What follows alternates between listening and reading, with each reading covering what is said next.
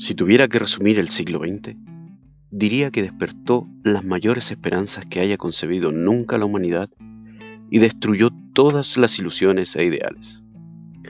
Esto fue lo que dijo el músico británico Yehudi Menuhin para referirse al siglo XX. Aquí comienza Cambalache, el siglo que se fue. Te invito a escuchar el capítulo de hoy titulado Todo se derrumbó.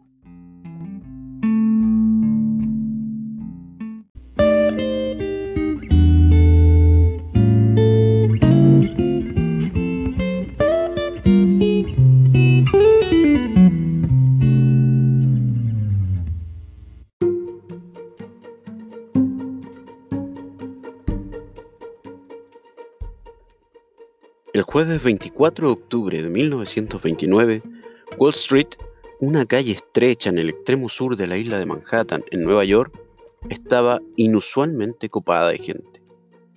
El edificio más importante de la calle, la Bolsa de Valores, no abría sus puertas hasta las 10 de la mañana, pero ya se habían congregado allí cientos de personas.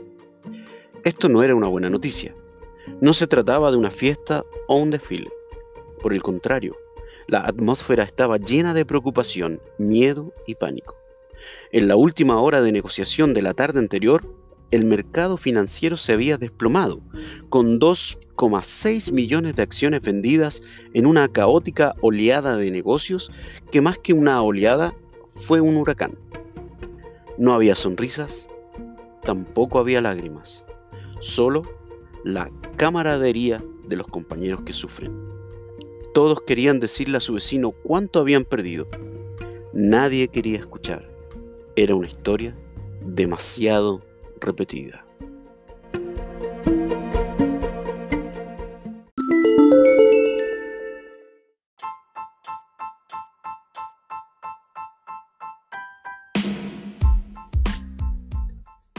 Aquellos oscuros días de octubre conocidos como el crack de la bolsa le dieron un golpe casi fatal a la, hasta ese entonces, próspera economía norteamericana y un golpe mortal y definitivo a millones de finanzas personales.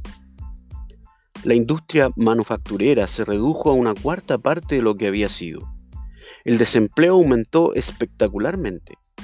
Seis meses después de los acontecimientos de octubre de 1929, el total de desempleados se había duplicado a más de 3 millones de personas el tejido mismo de la sociedad estadounidense comenzaba a deshilacharse.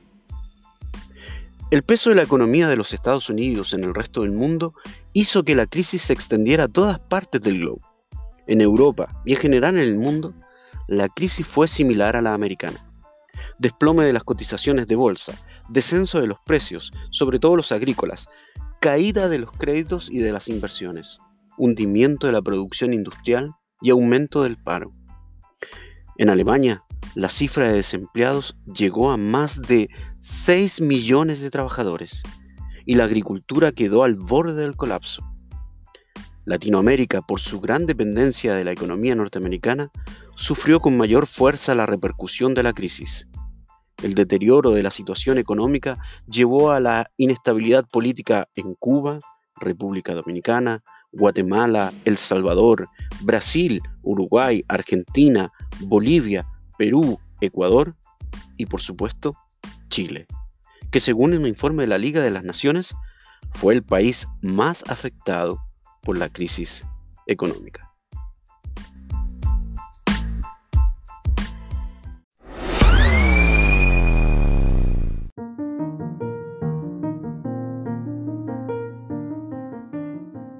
El Chile de los años 30 era un lugar convulsionado. A partir de 1925, el país contaba con una nueva constitución, promovida al final del gobierno de Arturo Alessandri Palma, el león de Tarapacá. La tarea no había sido fácil, pues en el camino se había encontrado con las viejas prácticas parlamentarias, ruidosos sables, incluso un autoexilio. Pero Arturo Alessandri no será la única figura preponderante de aquellos años, pues al león se sumaría un caballo, el general Carlos Ibáñez del Campo, ministro de Guerra y luego de Interior durante el gobierno de Emiliano Figueroa Larraín, pero a juicio de todos, el verdadero poder en las sombras. Ibáñez llegará al sillón presidencial de manera oficial el año 1927 y tendrá entre sus planes la modernización del país. Sin embargo, el alto nivel de endeudamiento público y la errada política monetaria del gobierno frente a la gran crisis mundial de 1929 hicieron inmanejable la política económica y llevaron a un colapso fiscal, productivo y financiero. En 1931, el apoyo al gobierno era nulo. Las multitudes descontentas salieron a las calles y los estudiantes universitarios, junto con los profesionales, iniciaron una gran huelga. El movimiento se hizo incontrolable y el presidente Ibáñez se vio obligado a renunciar. Tras un breve intervalo constitucional, no tardaron en volver los militares al poder, esta vez con la bandera de la Revolución Socialista.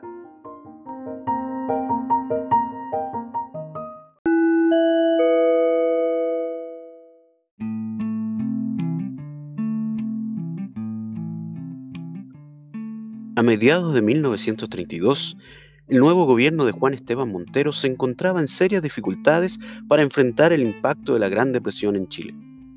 A los graves trastornos económicos y sociales se sumaba una creciente inestabilidad política que se expresó en movimientos conspiradores que buscaban la caída de un gobierno tildado de ineficaz e impopular. El 4 de junio de 1932, un movimiento cívico-militar donde convergían jóvenes socialistas, liderados por el abogado masón Eugenio Mate Hurtado, militares adeptos al coronel Marmaduke Grob y partidarios del expresidente Carlos Ibáñez, aglutinados en torno a la figura de Carlos Dávila, se atrincheraron en la base de la Fuerza Aérea de El Bosque y exigieron, con éxito, la renuncia del presidente Juan Esteban Montero.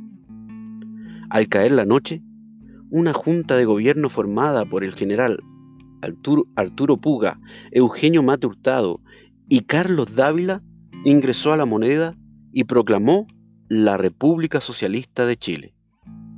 No obstante, dicha proclamación, en este intento de establecer el socialismo, solo durará 12 días, dando paso al gobierno de Carlos Dávila, quien también vería truncadas sus aspiraciones tan solo 100 días después.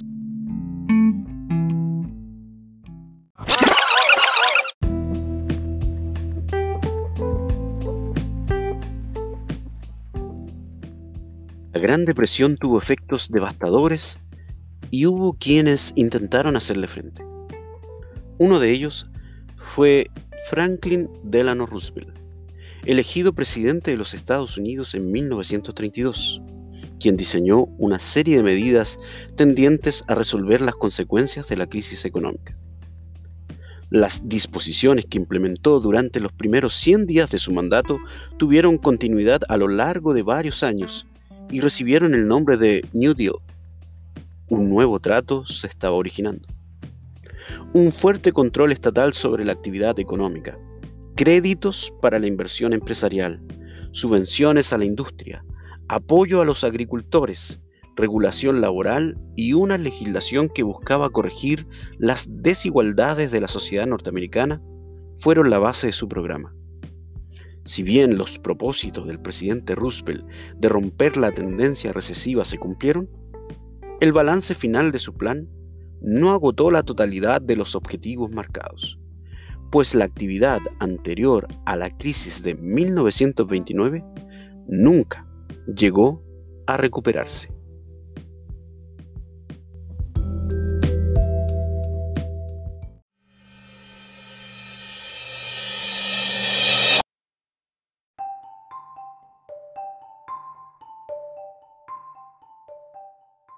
La Gran Depresión Económica, el deseo de revancha el triunfo del socialismo en Rusia y la débil situación de las democracias en Europa fueron el caldo de cultivo perfecto para que emergieran algunos líderes carismáticos y de ideas radicales.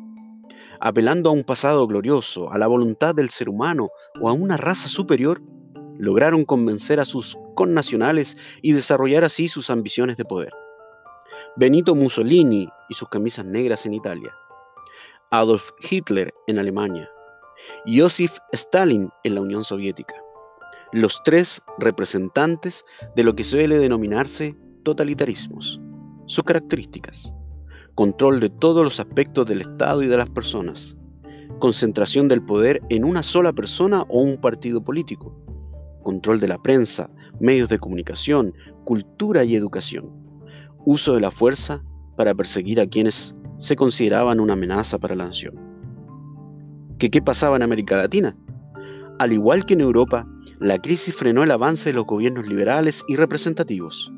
A los ya sabidos golpes de Estado perpetrados entre 1930 y 1932 en distintos países del continente, se sumó la aparición de una propuesta que prometía satisfacer las necesidades populares, los denominados populismos velando a las masas, a la clase obrera o incluso implementando medidas autoritarias para satisfacer los deseos de las clases más acomodadas.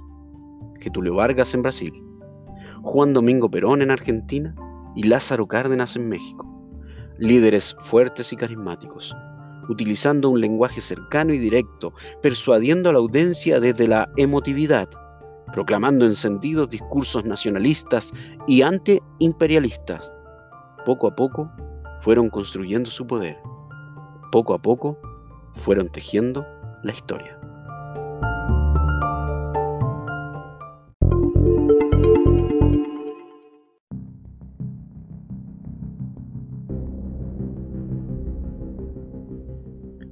La tranquilidad europea del periodo entre guerras era más bien frágil. Los diversos tratados firmados para conseguir la paz después de la Primera Guerra Mundial no habían surtido los efectos esperados, no por lo menos en su dimensión más profunda. Tras el Tratado de Versalles, Alemania perdía sus colonias, un 13% de su territorio, una décima parte de su población. Además, veía mermadas sus fuerzas militares y su capacidad de defenderse. El tratado supuso una gran bofetada para los alemanes, quienes consideraron que hacerlos reconocer toda la culpa del conflicto era una profunda humillación. Sin embargo, no solo Alemania no estaba conforme con el tratado. Italia, que había luchado por el bando vencedor, se sentía que no se había hecho justicia al negarle sus aspiraciones de conseguir los territorios que reclamaba en el África. Prontamente, las intenciones de Hitler y Mussolini se verían concretadas. El Führer alemán rompería todas las prohibiciones del controvertido Tratado de Versalles, reorganizaría al ejército y alentaría la industria de guerra, y en 1938 anexaría Austria a su territorio. Por otra parte, Mussolini se lanzaría a la conquista de territorios africanos. Japón, por su parte, comenzó una política expansionista en China. Todo esto ante los pasivos ojos de Francia y Gran Bretaña, quienes seguían en su política de apaciguamiento. Las semillas de una nueva guerra estaban plantadas. El conflicto no solo era previsible, sino que estaba anunciado. Esto fue Cambalache, el siglo que se fue. Hasta la próxima.